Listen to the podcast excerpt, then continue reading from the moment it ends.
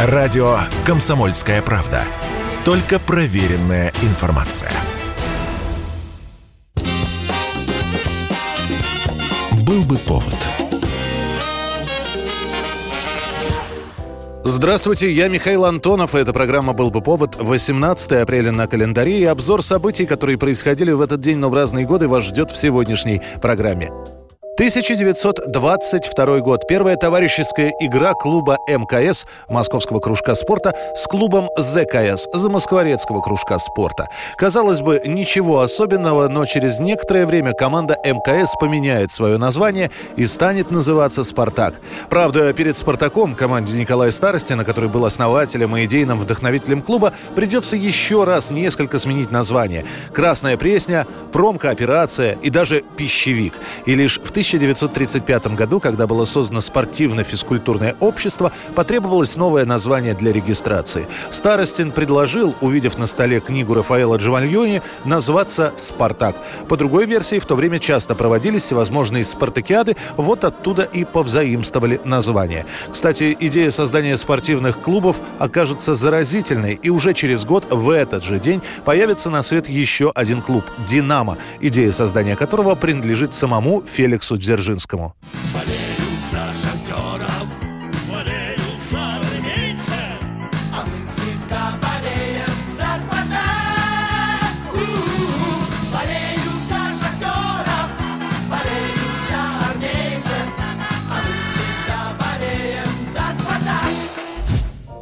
18 апреля 1928 года. Начало гонений на джаз.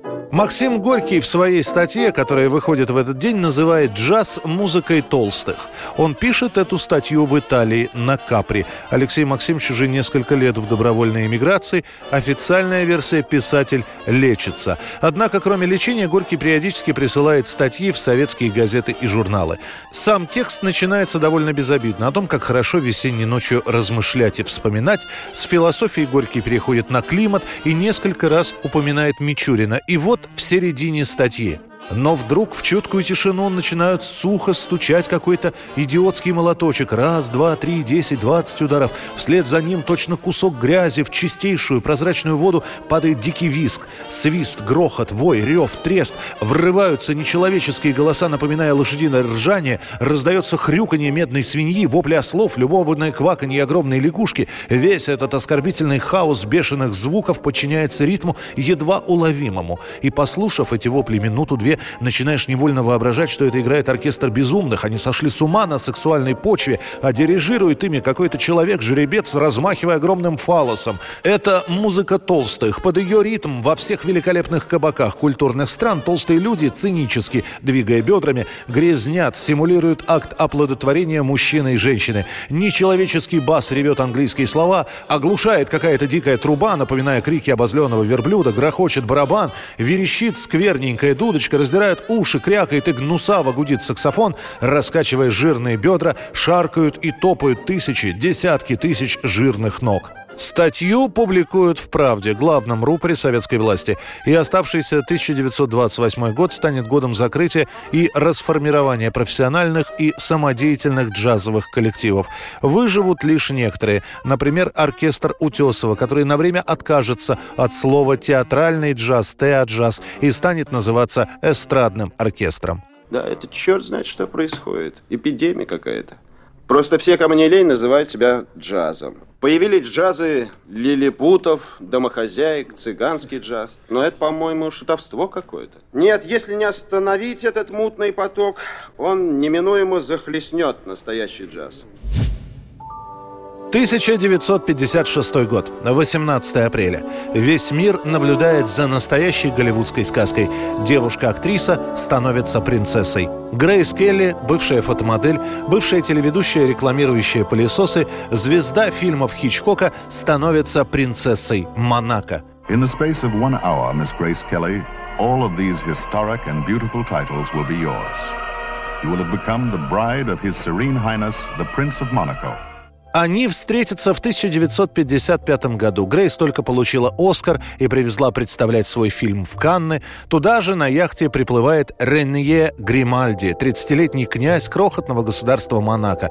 Они знакомятся, причем Ренье больше смущался, его всегда пугали красивые женщины, а Грейс больше переживала из-за неудачного платья и прически. Встретятся они еще раз уже через месяц в США, куда князь прилетит по делам и захочет встретиться с понравившейся ему актрисой. Так что в этой истории мужчина искал себе жену, а не женщина охотилась на королевскую особу. Гримальди нужна была красавица, желательно известная, которая могла бы стать лицом Монако. И еще она обязательно должна быть католичкой. Они встречаются несколько раз, и Келли пишет подруге, «Мне ужасно нравятся его глаза. Я могу смотреть в них бесконечно. А какой у него прекрасный голос. Он все то, что я люблю. Князь делает Грейс Келли предложение, она отвечает согласием. Встреча голливудских знаменитостей и монакской знати. Крупнейшая свадьба столетия в самом маленьком государстве. Со всего мира поступают поздравления от королевских семейств, президентов и премьер-министров, киномагнатов и миллионеров. Грейс Келли, а теперь ее светлейшее высочество княгиня Монако, распрощалась со своим прошлым ради новой жизни в новом мире, чтобы жить счастливо со своим прекрасным принцем. Они станут одной из самых узнаваемых пар. У принца и принцессы будет трое детей, она уйдет из кино, и жизнь у них будет закрытая для светских хроникеров. Когда Грейс исполнится 52 года, она будет ехать за рулем автомобиля со своей дочерью Стефани.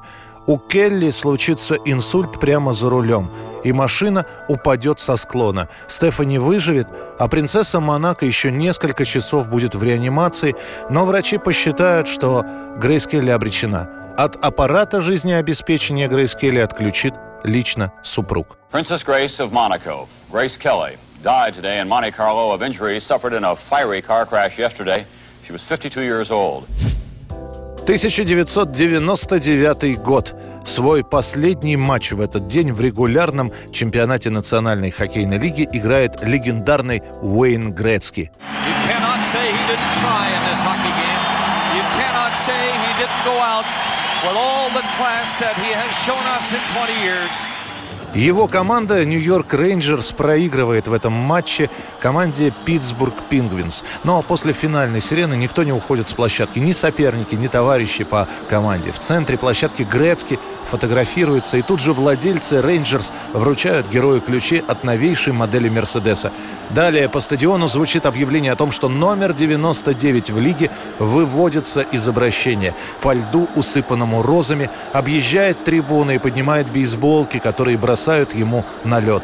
На трибуне рыдает жена, на льду плачет великий Уэйн Грецкий. И в завершении музыкальное событие дня сегодняшнего. 1959. 60 лет назад на полки музыкальных магазинов Великобритании попадает дебютный альбом певца Клиффа Ричарда. Ему всего 19 и пройдет еще много времени до того, как его назовут королем британских чартов. Дело в том, что песни Клиффа будут возглавлять национальные хит-парады 25 раз. С ним когда-то конкурировал сам Элвис Пресли и Том Джонс. Говорят, все, к чему прикасается Ричард, превращается в золото. Начинает петь в мюзиклах, и они становятся популярными. Начинает выпускать свое вино, и заказы на него расписаны на год вперед. Ему удалось пережить и дисковые 80-е, и техно 90-х, и новых кумиров нулевых. В 2002 году по результатам опроса, проведенного BBC, Клифф Ричард входит в число 100 величайших британцев. Это была программа «Был бы повод» и рассказ о событиях, которые происходили в этот день, но в разные годы. Очередной выпуск завтра. В студии был Михаил Антонов. До встречи.